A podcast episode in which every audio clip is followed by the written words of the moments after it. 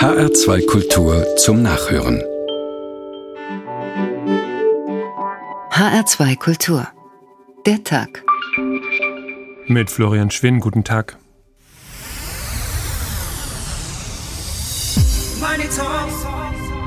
Das wird man bei jedem Forschungsprojekt haben. Selbst wenn man über ganz banale Sachen forscht, hat das letztendlich wahrscheinlich, weil die Ergebnisse genutzt werden können von jedem Menschen beispielsweise, auch einen militärischen Nutzen, weil es dann von Soldaten genutzt werden kann. Seit Jahrzehnten schon ist Hessen ja eines der zentralen, wenn nicht das zentrale Bundesland für US-Militärs, die in Deutschland stationiert waren. Im Kalten Krieg spielten die Basen in Hessen ja schon eine große Rolle. Das ist auch heute noch so. Man nutzt da schlicht vorhandene Infrastruktur, Gebäude, Gelände. Transparenz ist das A und O damit Scientific Community sich reflektiert und die Gesellschaft eine Chance hat, diesen kritischen Dialog zu führen, durch kritische Studierendengruppen oder durch andere Wissenschaftlerinnen und Wissenschaftler. Das muss klar gegen den Strich gebürstet werden. Wir wollen eine Abkehr von kriegerischen Mitteln in der Außenpolitik. Wir wollen auch eine Abkehr dieser unfassbaren Rüstungsspirale, die wir die letzten Jahre und Jahrzehnte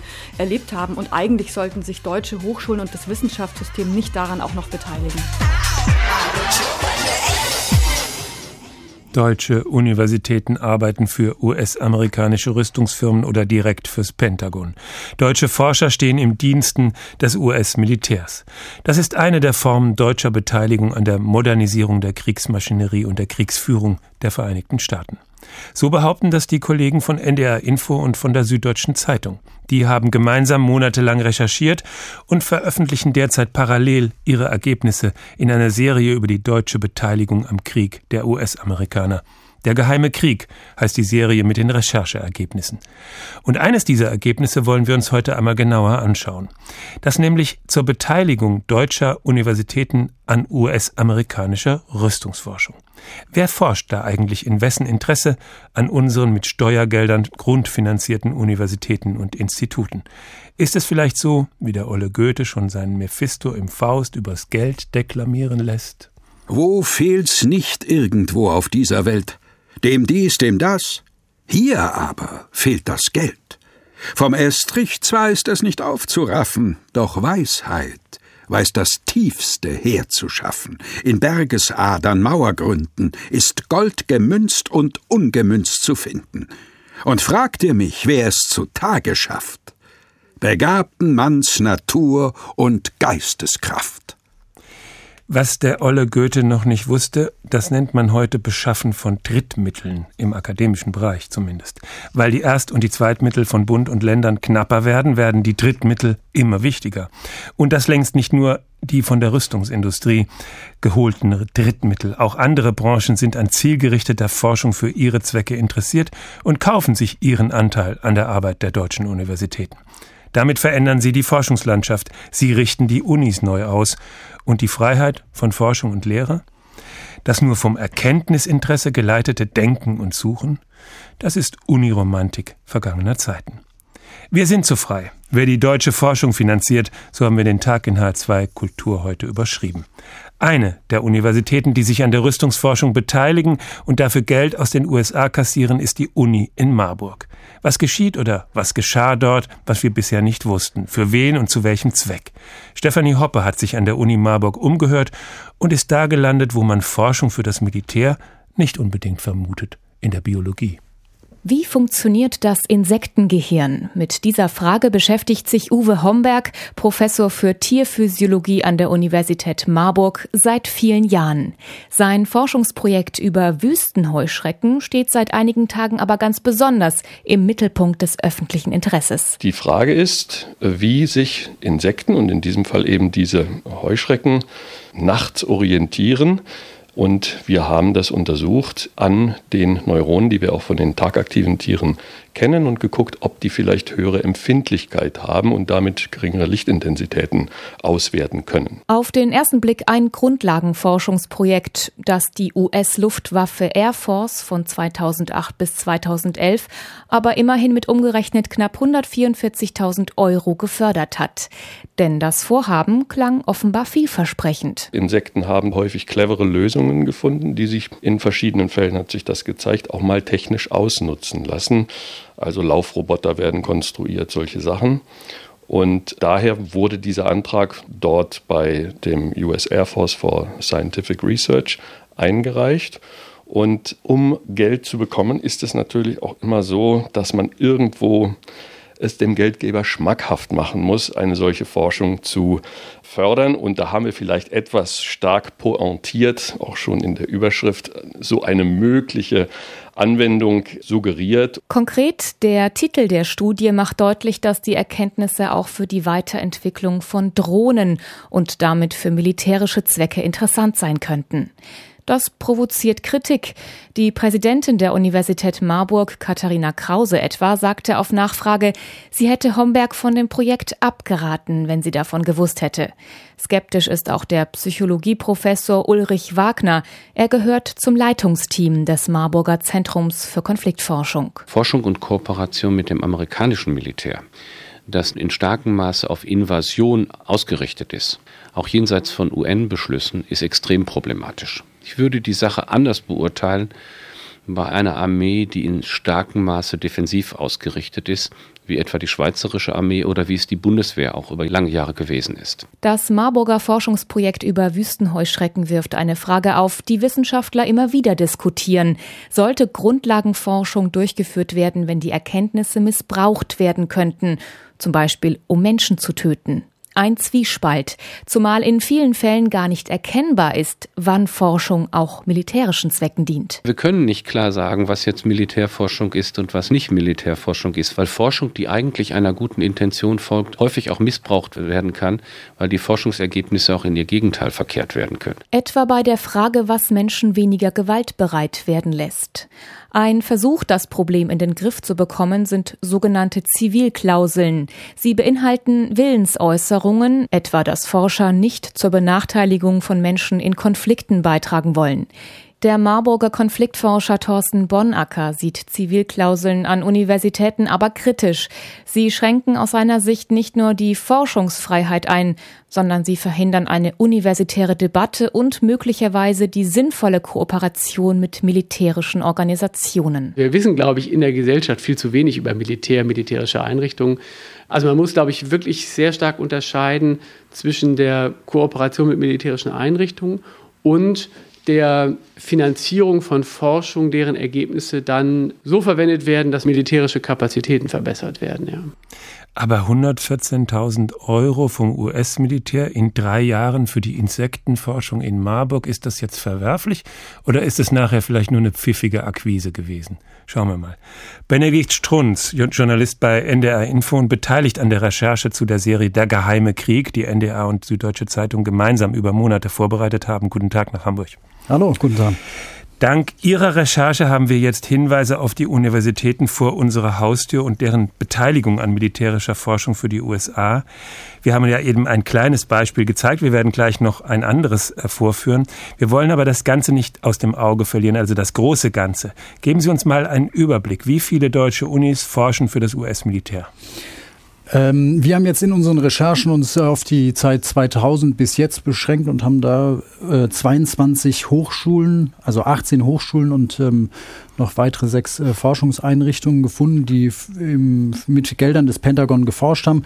Man muss dazu sagen, bei ganz, ganz vielen Verträgen, die wir jetzt gefunden haben, geht es auch äh, tatsächlich dann um sowas, äh, was Grundlagenforschung genannt wird, beispielsweise Materialforschung, wie verhalten sich Diamanten bei extremer Hitze, wie lassen sich beispielsweise Strömungseigenschaften von Flugzeugflügeln verbessern und so weiter.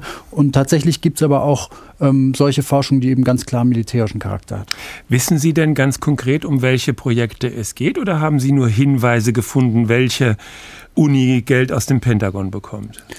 Ähm, das ist unterschiedlich. Ähm, diese Verträge sind äh, teilweise ähm, so gehalten, dass da eben steht, äh, meinetwegen 250.000 Dollar für Research in Physics. Und dann beginnt eben die Recherche. Und manchmal findet man Berichte durch Zufall im Internet äh, oder die Universität äh, antwortet einem sehr, sehr offen. Es gibt aber auch einige Universitäten, die sich bis heute noch sperren. Ähm, das ist äh, namentlich einmal die Uni Hamburg, die eben sagt, wir wollen da gar nichts zu sagen, wo wir das Geld herbekommen. Zum anderen die RWTH in Aachen. Und vielleicht noch ein Hinweis dazu, das ist äh, was, was, äh, womit ich mich heute noch und gestern auch beschäftigt habe. Wir bekommen jetzt im Nachklapp zu dieser Berichterstattung ähm, aus vielen Richtungen nochmal die Hinweise, dass ähm, es offenbar noch wesentlich mehr Forschung äh, mit Geldern des Pentagons gegeben hat in diesem Zeitraum, die uns äh, aber jetzt noch nicht bekannt war. Das werden wir jetzt in den nächsten Wochen nochmal aufarbeiten. Das heißt, da kommt jetzt noch was obendrauf, auf das, was Sie gefunden haben. Ganz genau, da wird wohl noch was obendrauf kommen. Ähm, mir ist bislang noch nicht ganz klar, ob das äh, eine Sache ist, äh, ob da Geheimklauseln ähm, äh, auch unter Umständen vereinbart wurden, sodass es nicht in der Datenbank auftaucht oder ähm, ob das schlichtweg durch die Datenbank durchgefallen ist, das wird sich jetzt in den nächsten Tagen hoffentlich nochmal klären. Sind das jetzt Wissenschaftler aus dem universitären Betrieb, die sich an Sie wenden? Ähm, Oder wollen Sie es lieber nicht sagen? ähm, ich sag mal, das ein breites Spektrum, manche Sachen sind auch einfach Zufälle. Aber das ist nicht so, dass, was man vielleicht dazu sagen muss, ist nicht so, dass jetzt quasi, wie das ja beispielsweise Gewerkschaften, aber auch Politiker gefordert haben, dass jetzt Lehrstühle diese Forschung offen machen würden. Also es sind immer Dritte, die darüber sprechen. Aha, okay. Also es hat jetzt nicht sich ein Prof an Sie gewendet und hat gesagt, ich habe auch und so weiter. nee, das nicht. Äh, und diese beiden Universitäten, die Sie jetzt namentlich genannt haben, also die RWTH in Aachen und äh, die Universität Hamburg, warum sperren die sich und die anderen nicht? Ja, ähm, darüber lässt sich auch nur spekulieren. Also ähm, ich also Persönlich Sie haben denen gesagt, wir wissen, dass ihr da beteiligt seid und die sagen einfach, wir sagen euch aber nicht woran. Ganz genau und äh, beziehen sich eben auf ähm, die Gesetzeslage, dass sie darüber keine Auskunft geben müssen.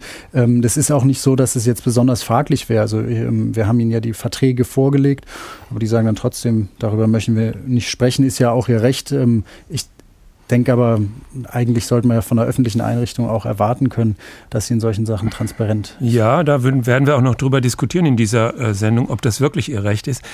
Lassen Sie uns noch mal äh, Ross und Reiter nennen. Sie haben gesagt, das Geld kommt, das, was Sie recherchiert haben, kommt vom Pentagon. Wie viel ist das und in welcher Zeit ist das ausgegeben worden?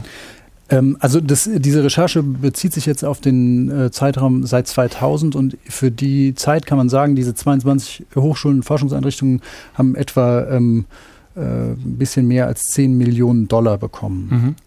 Das ist das US-Verteidigungsministerium, das dieses Geld ausgegeben hat. Kann es auch sein, dass da noch weitere US-Rüstungsfirmen forschen lassen in Deutschland? Ähm, das ist anzunehmen, ja. Allerdings ähm, ist es ja so, wir haben diese Datenbank US Spending Gov ausgewertet, ähm, in der öffentliche Aufträge drauf sind, äh, äh, drin stecken. Ah, okay. Allerdings eben nicht diese von Rüstungsfirmen. Mhm. Also, also die findet man da gar nicht. Findet man da nicht. Ne? Ähm, noch eine Frage zu dem, was Sie gerade an Volumen genannt haben. 10 Millionen Dollar, das ist nun wirklich nicht viel Geld. In Deutschland werden jedes Jahr rund 70 Milliarden Euro, Euro für die Forschung ausgegeben. Ist das jetzt besonders schlimm, diese 10 Millionen, oder ist das nicht irgendwie ein Tropfen auf den heißen Stein eigentlich? Also von dem Volumen her ist es, äh, denke ich, nicht viel. Wenn man auch äh, sich vergegenwärtigt, das deutsche Verteidigungsministerium steckt etwa 10 Millionen Euro im Jahr in deutsche Hochschulen. Das ist vielleicht auch nochmal eine interessante Größe. Man muss aber, denke ich, eins sehen, was wirklich ähm, viele Politiker ärgert, ist diese mangelnde Transparenz. Also dass selbst Hochschulpolitiker, Volksvertreter, die für uns im Bundestag sitzen, davon keine Ahnung haben. Das ist äh, eine bedenkliche Sache. Der andere Punkt ist natürlich der, wenn es dann tatsächlich in militärische Forschung geht und wenn es unter Umständen sogar solche Hochschulen sind, die eine Zivilklausel unterschrieben haben und das dann so ein bisschen hintenrum machen, dann beginnt es natürlich kritisch zu werden. Es ist keine quantitative, eher eine qualitative Frage. Und gibt, sehen Sie auch, wie das eben in dem Beitrag anklang, einen Unterschied, ob man für das deutsche Militär forscht oder für das US-amerikanische? Ähm, also eine ganz persönliche Frage, ich, ich denke, es geht um die Frage, was man macht. Wenn man jetzt äh, an Sprengstoffen forscht oder ähm, an Drohnen oder an Sprengköpfen wie das Ernst-Mach-Institut in, in Freiburg, dann denke ich, ist es herzlich egal, ob das äh, eine deutsche Armee oder eine amerikanische oder eine Verteidigungsarmee ist, wie der Kollege äh, mhm. von Marburg das gesagt hat. Also das sehe ich so ein bisschen anders. Also meine Meinung ist, ähm, eigentlich würde ich äh, denken, das ist was, was private Firmen machen sollten. Benedikt Strunz, Journalist bei NDR Info und beteiligt an der Recherche zu der Serie Der geheime Krieg, die NDR und Süddeutsche Zeitung gemeinsam über Monate vorbereitet haben und die derzeit läuft und von der wir uns ein Thema, nämlich das Thema, wer forscht eigentlich mit welchem Geld an unseren Universitäten herausgenommen haben. Recht herzlichen Dank nach Hamburg. Wir sind so frei. Wer die deutsche Forschung bezahlt, der Tag in HR2 Kultur. Hier kommen noch ein paar Gedanken zum Geld, dieses Mal von Bertolt Brecht, das Lied von der belebenden Wirkung des Geldes. Niedrig gilt das Geld auf dieser Erden, und doch ist sie, wenn es mangelt, kalt. Und sie kann sehr gastlich werden plötzlich durch des Gelds Gewalt. Eben war noch alles voll Beschwerden, jetzt ist alles golden überhaucht. Was gefroren hat, das sonnt sich, jeder hat das, was er braucht. Rosig färbt der Horizont sich, Blicket hinan, der Schornstein raucht. Ja, da schaut sich alles gleich ganz anders an. Voller schlägt das Herz, der Blick wird weiter, reichlich ist das Mahl, flott sind die Kleider, und der Mann ist jetzt ein anderer Mann. Aber wenn der Gute etwas Geld hat, hat er, was er doch zum Gutsein braucht. Angefangen haben wir mit einem Blick auf die von den USA bezahlte Rüstungsforschung in Marburg. Na gut, es ging um Insekten, aber irgendwie vielleicht für die Drohnen verwertbar. Weiter geht es mit der Technischen Universität Darmstadt. Dort wird es jetzt ein wenig handfester. Dort gab und gibt es in jüngster Zeit drei Projekte, die vom Militär aus den USA bezahlt werden, vom Pentagon oder direkt vom Militär. Und das, obwohl die TU Darmstadt sich eine sogenannte Zivilklausel, das ist das, was der Kollege Strunz eben schon erwähnt hat, eine sogenannte Zivilklausel in die eigene Grundordnung geschrieben hat. Stefan Willert uns, stellt uns jetzt eines der militärischen Projekte vor. Der Motorsegler auf dem kleinen Flugplatz bei Darmstadt ist zum fliegenden Testlabor umgebaut worden. An den Tragflächen hängt eine Konstruktion, die mit Elektroden Hochspannung an die Umgebungsluft abgibt. Diese Plasma-Aktuatoren können die am Flugzeug vorbeiströmende Luft ionisieren und in einen hochenergetischen Zustand versetzen. Die Wissenschaftler der Technischen Universität Darmstadt erzeugen so eine Kraft in der Luft und können Verwirbelungen unterbinden. So sinken Reibungswiderstand und Treibstoffverbrauch. Sensoren am Flügel messen die in der Umgebungsluft erzeugte Kraft und melden die Daten dem Rechner an Bord des Flugzeugs. Die Ergebnisse der Forschungsarbeiten auf dem Darmstädter Universitätsflugplatz mit eigenem Windkanal sind offenbar vielversprechend. Der Wissenschaftler Sven Grundmann leitet das Projekt. Bis zu diesem Projekt haben wir ähm, ganz generische Grundlagenforschung im Windkanal gemacht, wo wir ausprobiert haben, ob das überhaupt machbar ist, äh, was wir uns da vorgestellt haben. Und ähm, das war im Prinzip das gesamte Projekt, das ähm, so weit voranzutreiben, die Entwicklung, dass wir es im Flug einmal auf dem antragenden Flugzeug dann äh, demonstrieren können. Das hat geklappt, ja. Die Technische Universität Darmstadt lässt auf ihrem uni-eigenen Flugplatz das weltweit erste Flugzeug starten und landen, das mit Hochspannung die Umgebungsluft beeinflussen kann. Aber das ganze Projekt ist jetzt in die Kritik geraten, weil die Flugversuche und ihre Auswertung von der US Air Force finanziert wurden. Die US-Militärs hatten die Darmstädter Forscher auf einer internationalen Tagung angesprochen. Natürlich hatten wir damals Bauchschmerzen, aber uns war ganz klar, dass es hier keine militärische Anwendung für gibt. Und ähm, dann standen wir letzten Endes äh, vor der Frage, ob wir von dem, äh, von dem amerikanischen Militär Geld annehmen möchten für ein Forschungsvorhaben, das in erster Linie äh, für zivile Zwecke ähm, irgendwann zu nutzen ist. Rund 250.000 US-Dollar war den Amerikanern die Darmstädter Forschungsarbeit wert. Nachdem mit dem Forschungsflugzeug nachgewiesen worden war, dass die am Flugzeug vorbeiströmende Luft tatsächlich beeinflusst werden kann, beendete die US Air Force die Zusammenarbeit. Nachdem das dreijährige Projekt äh, beendet war, haben wir natürlich gedacht, so nun äh, sind die äh, wahrscheinlich erst recht interessiert passiert, aber das war nicht der Fall. Ähm, das war ihnen genug, diese Demonstration dieser, dieser grundsätzlichen Machbarkeit. Die Technische Universität Darmstadt hatte sich im vergangenen Jahr mit einer sogenannten Zivilklausel in der Grundordnung auf ausschließlich friedliche Forschungsziele verpflichtet. Passt die Forschung auf dem Universitätsflugplatz dazu? Jörg Voigt, Sprecher der Universitätsleitung. Aufgrund der Diskussion und des Transparenzgebotes, das wir uns auch mit der Zivilklausel auferlegt haben, glaube ich nicht, dass ein ganz klar militärisch zu deutendes Projekt an der Universität weder erlaubt würde, noch von dem Wissenschaftler auch durchgeführt würde. Aber wenn doch ein Projekt vom Militär finanziert wird, ist dann noch von einem friedlichen Forschungszweck auszugehen? Es geht nicht um strikte Verbote oder Gebote.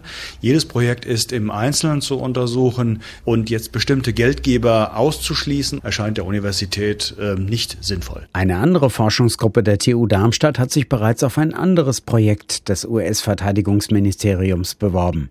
Die Militärs suchen nach einer Software für ihren menschenähnlichen Roboter Atlas. Der soll da eingesetzt werden können, wo man keine Soldaten hinschicken kann, also auch in Katastrophengebieten. Die Gremien der Universität befürworten die Mitarbeit an dem militärischen Projekt. Auch der Strömungsexperte Sven Grundmann ist überzeugt, militärisch bringen die Erkenntnisse aus Darmstadt den Amerikanern keine Vorteile. Roboter Atlas ist keine Kampfmaschine und das kleine Forschungsflugzeug der Universität kein Kampfjet. Und insgesamt geht es ja hierbei um eine Effizienzsteigerung des Flugzeuges und nicht um eine Leistungssteigerung äh, von einem Flugzeug. Und meiner Einschätzung nach ist äh, der Treibstoffverbrauch äh, nicht die größte Sorge von Kampfflugzeugen. Soweit Stefan Willert über das, was an der TU Darmstadt passiert. Und dort forscht und lehrt Professor Martin Ziegler, Mathematiker an der TU Darmstadt und Mitglied der Initiative Janus. Guten Tag, Herr Ziegler. Einen schönen guten Abend, Herr Schwinn. Was will diese Wissenschaftlerinitiative Janus? Das ist natürlich eine Abkürzung. Einerseits natürlich eine Anspielung auf den Doppelgesichtigen, andererseits übersetzt sich das als Arbeitsgruppe Naturwissenschaft, Technik und Sicherheit. Was machen Sie da? Genau, wir sind ein Zusammenschluss von verschiedenen Professoren der TU Darmstadt in verschiedenen Fachrichtungen. Interdisziplinär steckt im Namen drin und unser Fachgebiet ist die naturwissenschaftliche Friedensforschung. Das heißt das Gegenteil von dem, was wir gerade vorgestellt haben. In gewisser Weise ja. Wir sind sozusagen das Gewissen der TU Darmstadt ein Aushängeschild, oftmals auch der erhobene Zeigefinger und manchmal äh, auch der Nagel im Fleisch. Ja. Also die, die Nerven sozusagen. Richtig. Sie sind auch mit die Väter dieser Zivilklausel, die sich die TU Darmstadt in, in die Grundordnung geschrieben hat, richtig? Das ist richtig insofern, als unser Janus-Mitglied Erdbert Kankeleit 1986 schon die Einführung von einer solchen Klausel beantragt hat. Und Mitte 2011 begann dann erneut eine Debatte, sodass im September 2012 wirklich diese Zivilklausel beschlossen wurde. Aber wir haben eben gehört, dennoch gibt es da Forschung, die vom Militär bezahlt wird, und zwar direkt vom US-Militär bezahlt wird. Drei Projekte an der TU Darmstadt sind das, äh, manche ab, einige, nee, das, das mit dem Flugzeug abgeschlossen. Das, was wir zuletzt gehört haben, das mit der Software, äh, noch nicht abgeschlossen. Hat es darum keine Diskussion gegeben? Darum hat es eine sehr äh, intensive Diskussion gegeben. Der das Problem ist natürlich bei all diesen Dual-Use-Anwendungen die, die Grenze zu ziehen. Wo liegt die Trennlinie zwischen äh, militärischer und zwischen ziviler Anwendung? Und diese Grenze kann man nicht a priori festsetzen. Deswegen verfolgt die Zivilklausel auch nicht das Ziel, solche Forschung zu verhindern, sondern sie zu diskutieren, hochschulöffentlich zu reflektieren und ein Gewissens, ein Nachdenkenprozess, vor allem bei den Wissenschaftlern selbst äh, zu initiieren, die diese Projekte durchführen, denn die können am besten selbst beurteilen, was denn die möglichen militärischen Anwendungen sind. Man muss sie nur manchmal ein bisschen äh, da auf die Sprünge helfen. Wenn das Geld aber direkt vom Militär kommt, wie im Falle dieses Flugzeuges, äh, wie im Falle auch der Software äh, für diesen, äh, ja, was, was soll man sagen, vielleicht für den zukünftigen Militärroboter, ähm, dann geht man dann vor nach dem Motto Pecunia non olet, also Geld stinkt nicht, oder ähm, wird man nicht misstrauisch, wenn das Geld direkt vom Militär kommt?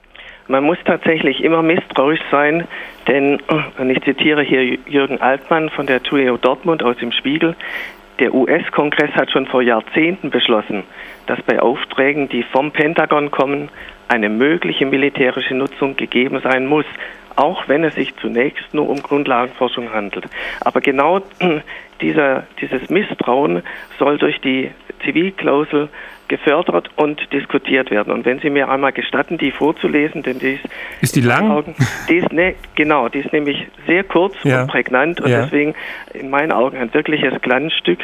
Ähm, sie lautet: Forschung, Lehre und Studium an der Technischen Universität Darmstadt sind ausschließlich friedlichen Zielen verpflichtet und sollen zivile Zwecke erfüllen. Die Forschung, insbesondere die Entwicklung und Optimierung technischer Systeme sowie Studium und Lehre sind auf eine zivile Verwendung ausgerichtet. Punkt. Das war's. Gut. Und dann frage ich mich trotzdem, wieso dann nach intensiver Diskussion, Sie haben das ja gesagt, Uni intern ist darüber diskutiert worden, wieso dann ein Projekt gemacht wird, das die Militärs bezahlen? Weil man zu dem Schluss gekommen ist, die haben da gar nichts davon? Das muss man jetzt von Projekt zu Projekt äh, ähm, unterschiedlich betrachten. Das Projekt äh, des Kollegen Grundmann äh, mit dem Motorsegler, das war ja tatsächlich vor der Hallo? Ja. Jetzt ist äh, was zusammengebrochen. Aber gut, wir, das, wir haben ungefähr verstanden, was Professor Martin Ziegler uns sagen wollte. Wir sind so frei. Wer die deutsche Forschung bezahlt, der Tag in H2 Kultur. Weiter geht es wieder mit dem lieben Geld. In diesem Fall macht sich die Gedanken Joachim Ringelnatz. Geld allein. Wie gut, dass alle einander nicht gleichen. Wie recht, dass manche es erreichen, dass sie eines Tages reich sind, wie gut, dass auch diese einander nicht gleich sind. Schlechte Menschen, ohne Geist, ohne Geschmack, wenn sie noch so reich sind, bleiben nur Pack. Wir sind so frei. Wer die deutsche Forschung bezahlt, der Tag in HR2 Kultur. Schauen wir nochmal auf das Ganze, auf das ganze Geld. Um den Anteil der jetzt skandalisierten US-Rüstungsforschung am ganzen Forschungstopf in Deutschland etwas klarer zu machen. Vorhin hat der Kollege vom NDR gesagt, es geht um rund 10 Millionen. Da kommt vielleicht noch was drauf, weil ja da noch ein paar Projekte sind, die die Kollegen bislang gar nicht gefunden haben. Dennoch bleibt es dabei Millionen. Ist das viel? Die Antwort ist eindeutig nein. Also schauen wir mal. Wer forscht in Deutschland mit wessen Geld und wie viel ist eigentlich in dem ganz großen Topf? Katja Nellissen fasst für uns zusammen. In Deutschland werden jedes Jahr fast 70 Milliarden Euro für Forschung ausgegeben. Das entspricht in etwa dem Staatshaushalt von Österreich. Den Löwenanteil dabei, rund 45 Milliarden, bezahlt die Wirtschaft. Das sind in erster Linie Forschungen, die von der Wirtschaft selbst ausgehen und von ihr auch durchgeführt werden technische Neuentwicklungen im Automobilbau zum Beispiel oder Wirkstoffforschung in der Pharmaindustrie. Dabei forschen die Unternehmen entweder mit eigenen Mitarbeitern in eigenen Laboren oder sie geben Forschungsaufträge nach außen und lassen ihre Fragestellungen von externen Wissenschaftlern bearbeiten. Zum Beispiel auch als Auftragsforschung von Universitäten. Die werden dafür von den Firmen zu marktüblichen Preisen bezahlt. Von den 45 Milliarden der Wirtschaft kommen knapp 2 Milliarden aus dem Ausland zum Beispiel von Partnerunternehmen. Der Staat ist der zweite große Geldgeber. Er zahlt jedes Jahr rund 20 Milliarden Euro. Damit bestreitet er den größten Teil der Forschung in über 400 Hochschulen und vier großen Wissenschaftsorganisationen. Der Fraunhofer Gesellschaft, der Helmholtz Gemeinschaft, der Leibniz Gemeinschaft und der Max Planck Gesellschaft. Außerdem finanzieren Bund und Länder viele kleinere Forschungseinrichtungen, Bibliotheken, Archive, Sammlungen und die Akademien der Wissenschaften. Die Hochschulen in Deutschland können jedes Jahr rund 12 Milliarden Euro für ihre Forschungsarbeit ausgeben. Gut die Hälfte davon zahlen die Bundesländer. Rund 2 Milliarden Euro bekommen die Hochschulen außerdem von der Deutschen Forschungsgemeinschaft. Ein Verein, in dem sich Universitäten, Forschungseinrichtungen und wissenschaftliche Verbände zusammengeschlossen haben. Ihr Budget bekommt die Deutsche Forschungsgemeinschaft von Bund und Ländern. Und ihre Aufgabe ist es, die besten Forschungsvorhaben auszuwählen und zu fördern unabhängig von wirtschaftlichen oder politischen Interessen. Der Bund beteiligt sich aber auch direkt an der Forschungsförderung der Hochschulen. Sein Anteil liegt bei knapp 2 Milliarden, also etwas unter dem der DFG. Der Bund unterstützt die Forschung der Hochschulen vor allem über Sonderprogramme, die politische Ziele verfolgen, wie zum Beispiel die Exzellenzinitiative, mit der international herausragende Forschung gefördert werden soll. Weitere Beispiele sind der Hochschulpakt für neue Studienplätze oder das Professorinnenprogramm zur Frauenförderung. Außerdem unterstützt er die Hochschulen bei der Finanzierung aufwendiger Forschungsbauten oder der Anschaffung teurer Großgeräte. 1,8 Milliarden, rund 15 Prozent dessen, was die Hochschulen für Forschung zur Verfügung haben, kommen aus dem sogenannten privaten Bereich. Dazu zählen vor allem die Gelder der Wirtschaft, aber auch Einnahmen aus Studienbeiträgen und privaten Stiftungen. Die Wirtschaft beteiligt sich in erster Linie an anwendungsbezogenen Forschungsprojekten, die ins eigene Unternehmensprofil passen und deren Ergebnisse sich wirtschaftlich verwerten lassen. Bei Stiftungen kann man diesen Zusammenhang nicht unbedingt herstellen. Sie tragen zwar oft die Namen großer Firmen, sind aber inhaltlich sehr breit aufgestellt. So unterstützt die Thyssen-Stiftung zum Beispiel auch Forschungsvorhaben aus dem Bereich Sprache und Kultur und bei der Hertie-Stiftung kümmert man sich unter anderem um die Multiple Sklerose-Forschung. Die letzte Milliarde an Forschungsförderung kommt aus dem Ausland. Nicht nur die Wirtschaftsunternehmen, auch die Hochschulen und Forschungseinrichtungen werden jedes Jahr mit rund einer Milliarde aus dem Ausland unterstützt. Eine zunehmende Rolle spielt dabei die Forschungsförderung der Europäischen Union. Professor Stefan Hornbostel, Sozialwissenschaftler an der Humboldt-Universität zu Berlin und Direktor des Instituts für Forschungsinformation und Qualitätssicherung. Guten Tag. Schönen guten Abend, Herr Schwinn. Ihr Institut kümmert sich, wie eben schon gehört, um die Qualität der Forschung in Deutschland. Heißt das, Sie untersuchen, was Ihre Kollegen an den Unis und an den Forschungseinrichtungen machen? So ähnlich. Wir gucken ein bisschen danach, welche Effekte eigentlich die Förderung durch Drittmittel und sonstige Formen der Forschungsförderung in der Wissenschaft erzeugt. Also Sie schauen, wohin das gesteuert wird, was da an Geld äh, gezielt gegeben wird wohin das Geld fließt und was dabei herauskommt. Mhm. Und was ist der Zweck dieses Instituts für Forschungsinformation und Qualitätssicherung? Ist das gegründet worden, als man gemerkt hat, diese Drittmittel werden immer mehr und die verändern die Forschungslandschaft? Ja, unser Wissenschaftssystem hat sich in den letzten 30 Jahren sehr stark verändert. Und in diesem Prozess sind unter anderem die Deutsche Forschungsgemeinschaft und die Max-Planck-Gesellschaft von einer internationalen Kommission evaluiert worden. Und dabei kam heraus, dass wir herzlich wenig wissen, was eigentlich für Effekte erzeugt werden, was da passiert, wenn man an der einen oder anderen Schraube dreht. Und das war der Impuls, der Gründungsimpuls für unser Institut, was dann von der DFG ins Leben gerufen worden ist. Das heißt, es ist ein ein Institut der Deutschen Forschungsgemeinschaft und nicht der Humboldt-Universität. So ist es. Wir werden finanziert durch die Deutsche Forschungsgemeinschaft. Das Institut ist rechtlich selbstständig, aber das Geld kommt über die DFG bis heute. Aber Sie gucken, was passiert, wenn die DFG wie ihr Geld ausgibt. Das ist ein gewisser Konfliktpunkt, ja, dass, wir, dass wie in diesem Fall die DFG sozusagen Untersuchungsobjekt, Finanzier und Kontrolleur ist. Deshalb sind wir auch dabei, die Aufhängung, die Trägerschaft des Institutes zu ändern. Das heißt, Sie wollen sich ganz selbstständig machen? Wir werden vermutlich oder zurzeit berät der Wissenschaftsrat darüber, ob es nicht Sinn macht, zusammen mit dem Deutschen Zentrum für Hochschul- und Wissenschaftsforschung einen größeren Bereich für die Lehre und Forschung, für das Wissenschaftssystem insgesamt aufzubauen. Nun haben Sie sich angeguckt und kommen wir mal zu Ihren Ergebnissen oder zu dem, was Sie da wirklich machen, inhaltlich, was das mit den Drittmitteln für Folgen hat. Was hat es denn für Folgen? Wie wird denn Forschung geleitet durch die Drittmittel? Ja, Drittmittel sind zunächst einmal in ihrer Bedeutung enorm gestiegen. Äh, in den letzten 15 Jahren sind wir von einer Drittmittelquote, also dem Anteil der Drittmittel an den Einnahmen der Universitäten, von circa 15 Prozent auf heute etwa 30 Prozent gekommen. Das heißt, de facto ohne Drittmittel kann man heute an der Universität keine Forschung mehr betreiben. Darf ich kurz dazwischen fragen? Hat es damit zu tun, dass sich der Staat auf der anderen Seite rausgezogen hat und immer weniger in die Forschung gesteckt hat? Äh, nicht ganz. Äh, er hat sich aus der Grundfinanzierung der Hochschulen äh, herausgehalten oder zumindest zurückgehalten.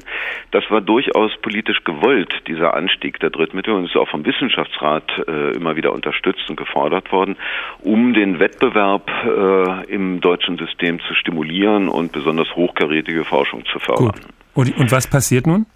Ja, nun kommt dazu, also das heißt, die Abhängigkeit von Drittmitteln ist sehr groß. Drittmittel heißt immer, dass man befristete Mittel hat und äh, in der Regel bedeutet das für die Hochschulen auch, dass sie etwas drauflegen müssen. Das ist nicht so, dass man, dass sich jeder Präsident freut über Drittmittel. Gelegentlich ist es auch so, dass er die Hände über dem Kopf zusammenschlägt. Weil er dann schauen muss, wo er den Rest herbekommt. Genau, Räume und Infrastruktur und so etwas müssen mhm. äh, finanziert werden. Das andere ist aber, dass Drittmittel äh, einen zusätzlichen Effekt haben. Man, an der Börse würde man wohl sagen, sagen, das sind so, so Hebelzertifikate. Drittmittel gehen an ganz anderen Stellen in die Bewertung der Leistungen von Wissenschaftlern wieder ein. Etwa die leistungsorientierte Mittelvergabe orientiert sich an den eingeworbenen Drittmitteln, manchmal auch die Leistungsbestandteile der persönlichen Bezüge.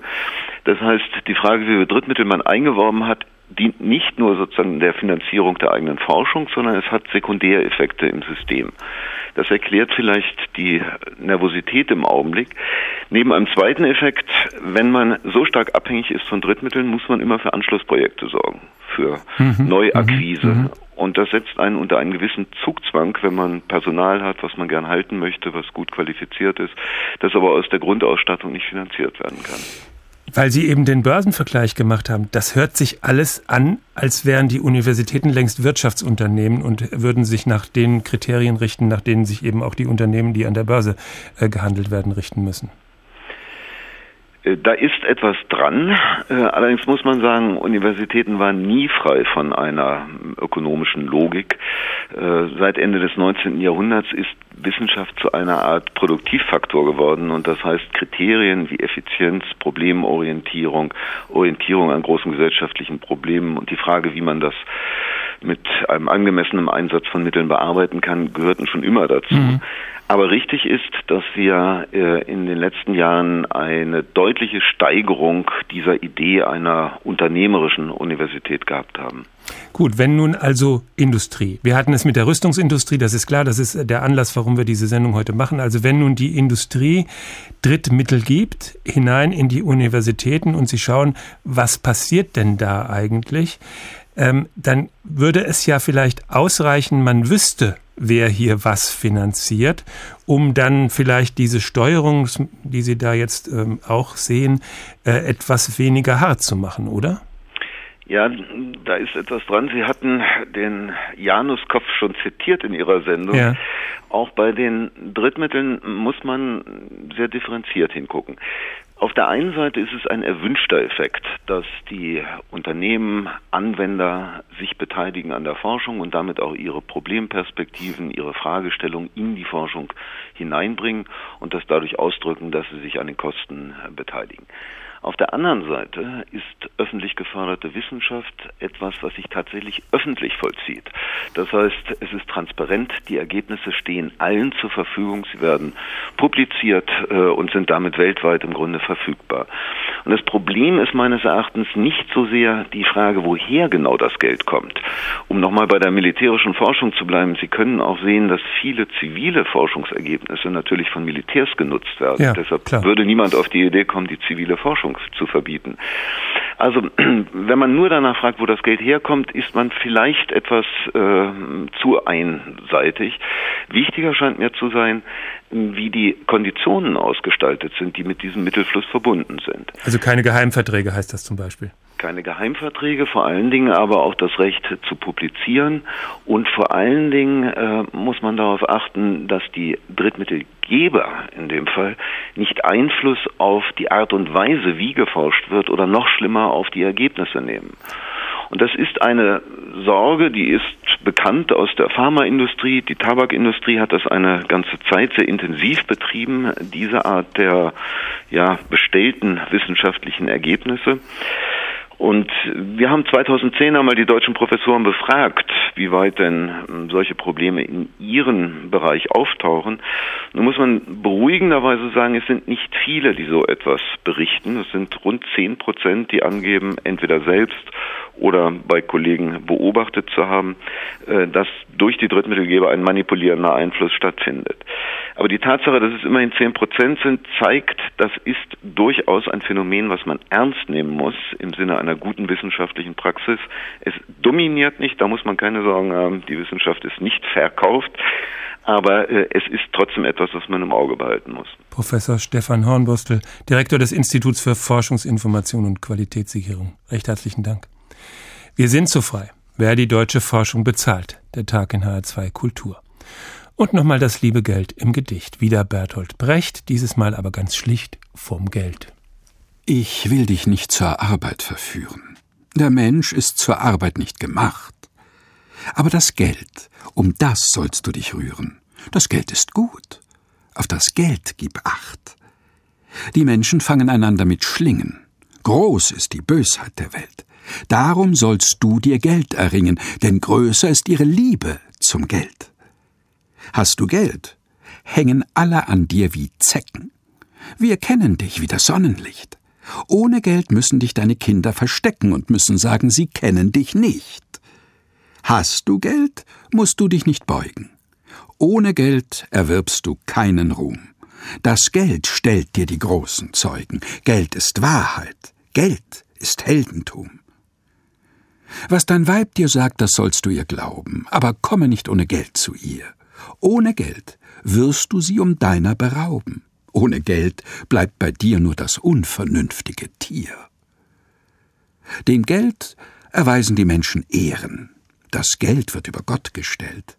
Willst du deinem Feind die Ruhe im Grab verwehren, schreibe auf seinen Stein, hier ruht Geld.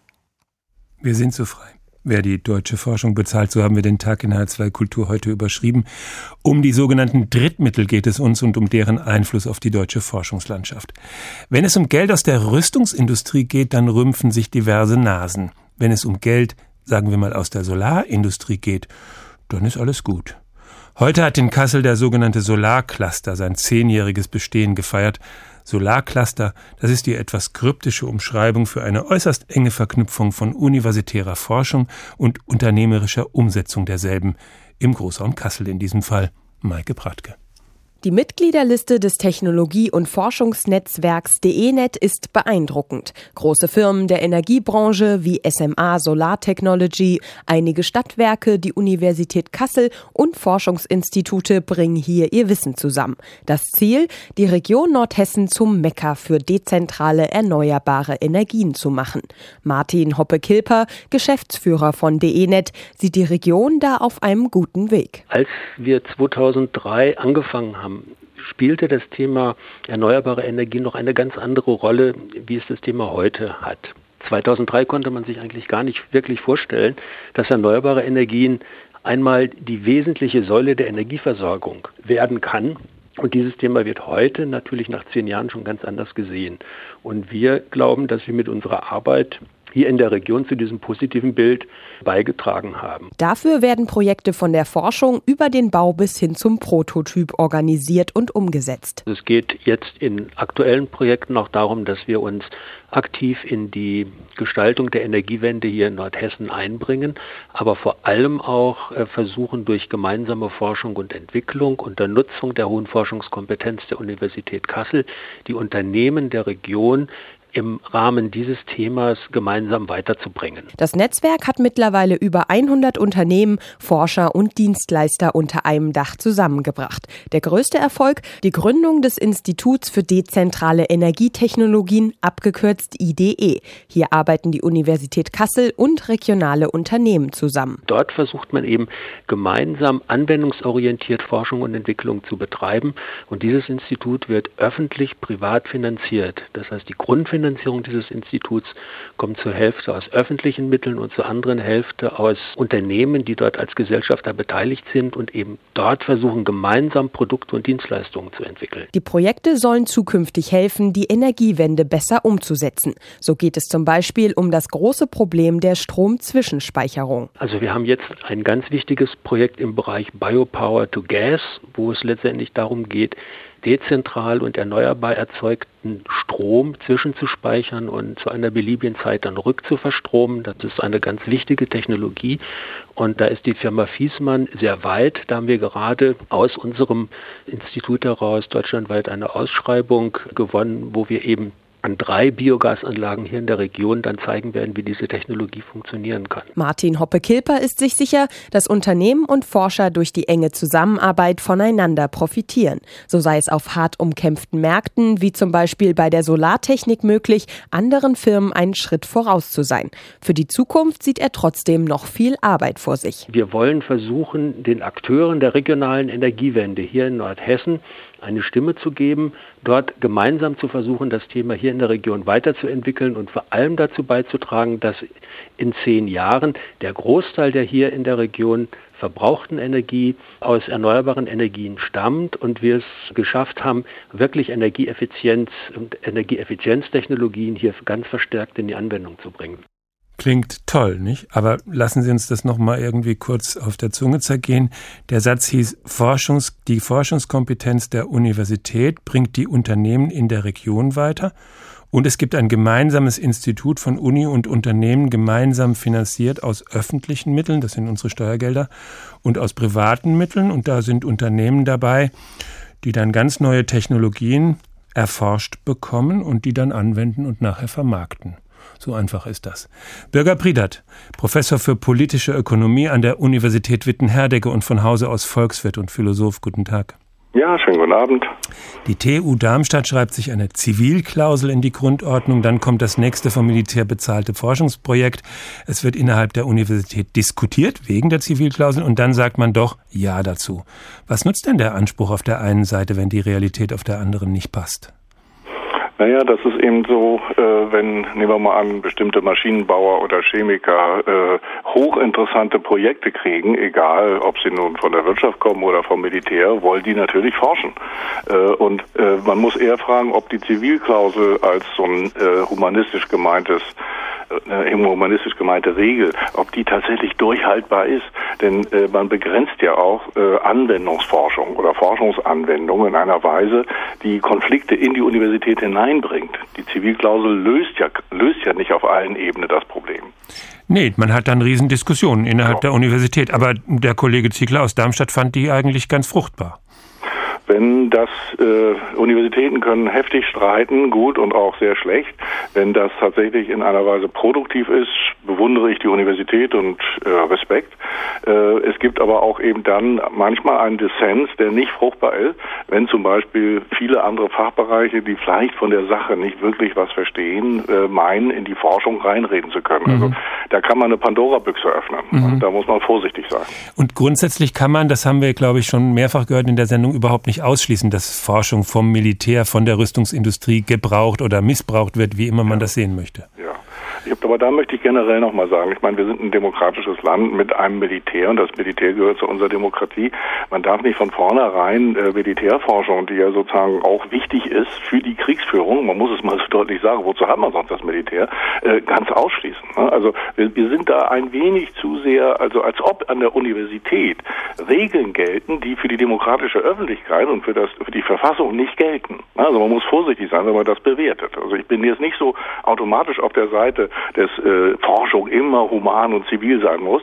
Das Militär gehört zur Demokratie, da müssen wir von der Verfassung das abschaffen. Aber es ist legitim, dass solche Dinge auch beforscht werden, genauso wie für die Öffentlichkeit äh, oder für die Wirtschaft.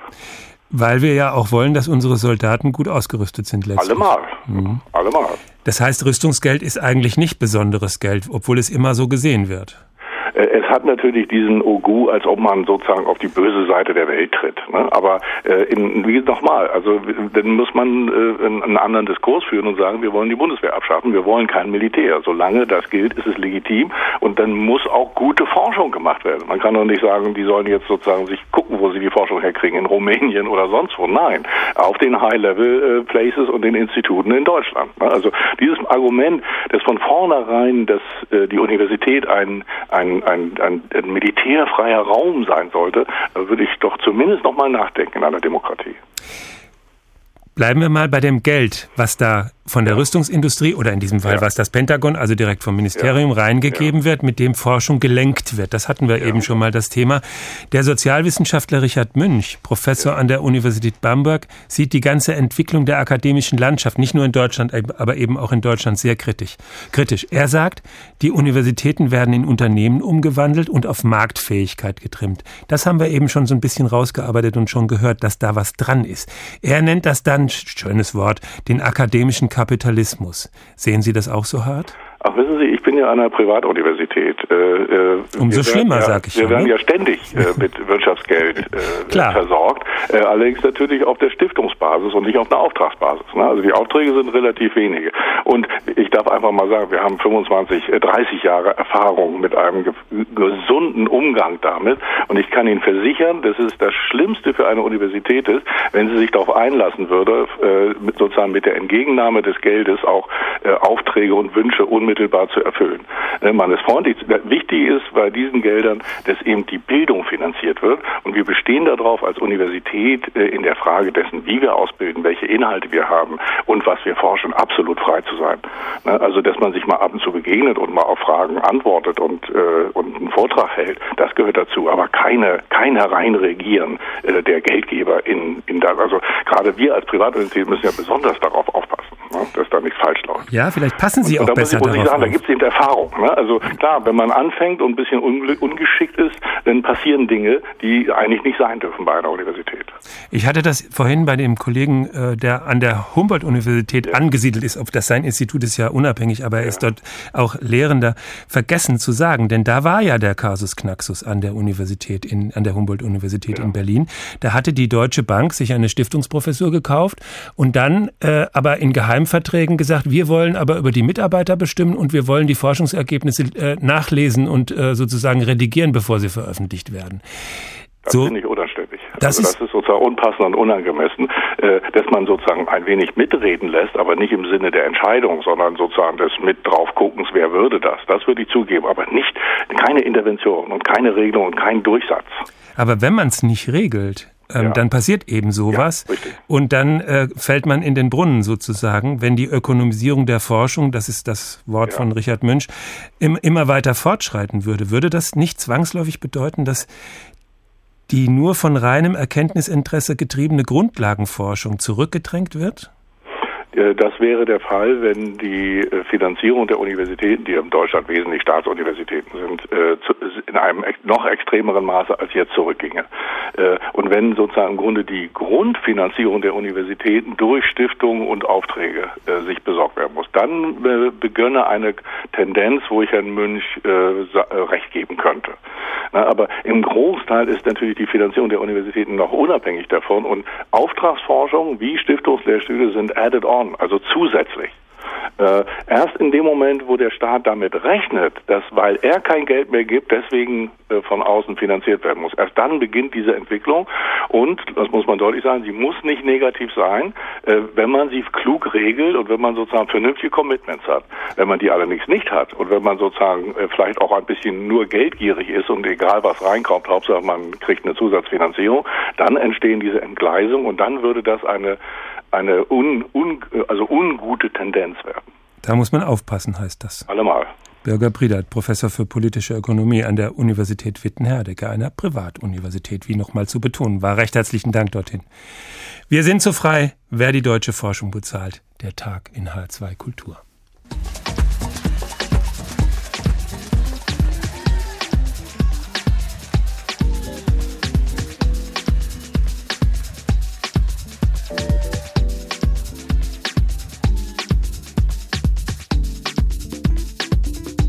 Das war der Tag. Morgen ist ein neuer Tag. Wenn Sie etwas versäumt haben, Sie können uns nachhören. Sie müssen uns ein bisschen Zeit lassen, bis wir es reingestellt haben, unter www.hr2.de.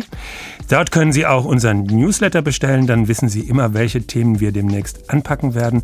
Oder Sie folgen uns bei Twitter. Dort finden Sie uns als der Tag in einem Wort. Der Tag bei Twitter. Bis morgen. Nee, bis morgen nicht. Ich sage jetzt Tschüss und morgen kommt hier Claudia Sauter. Tschüss.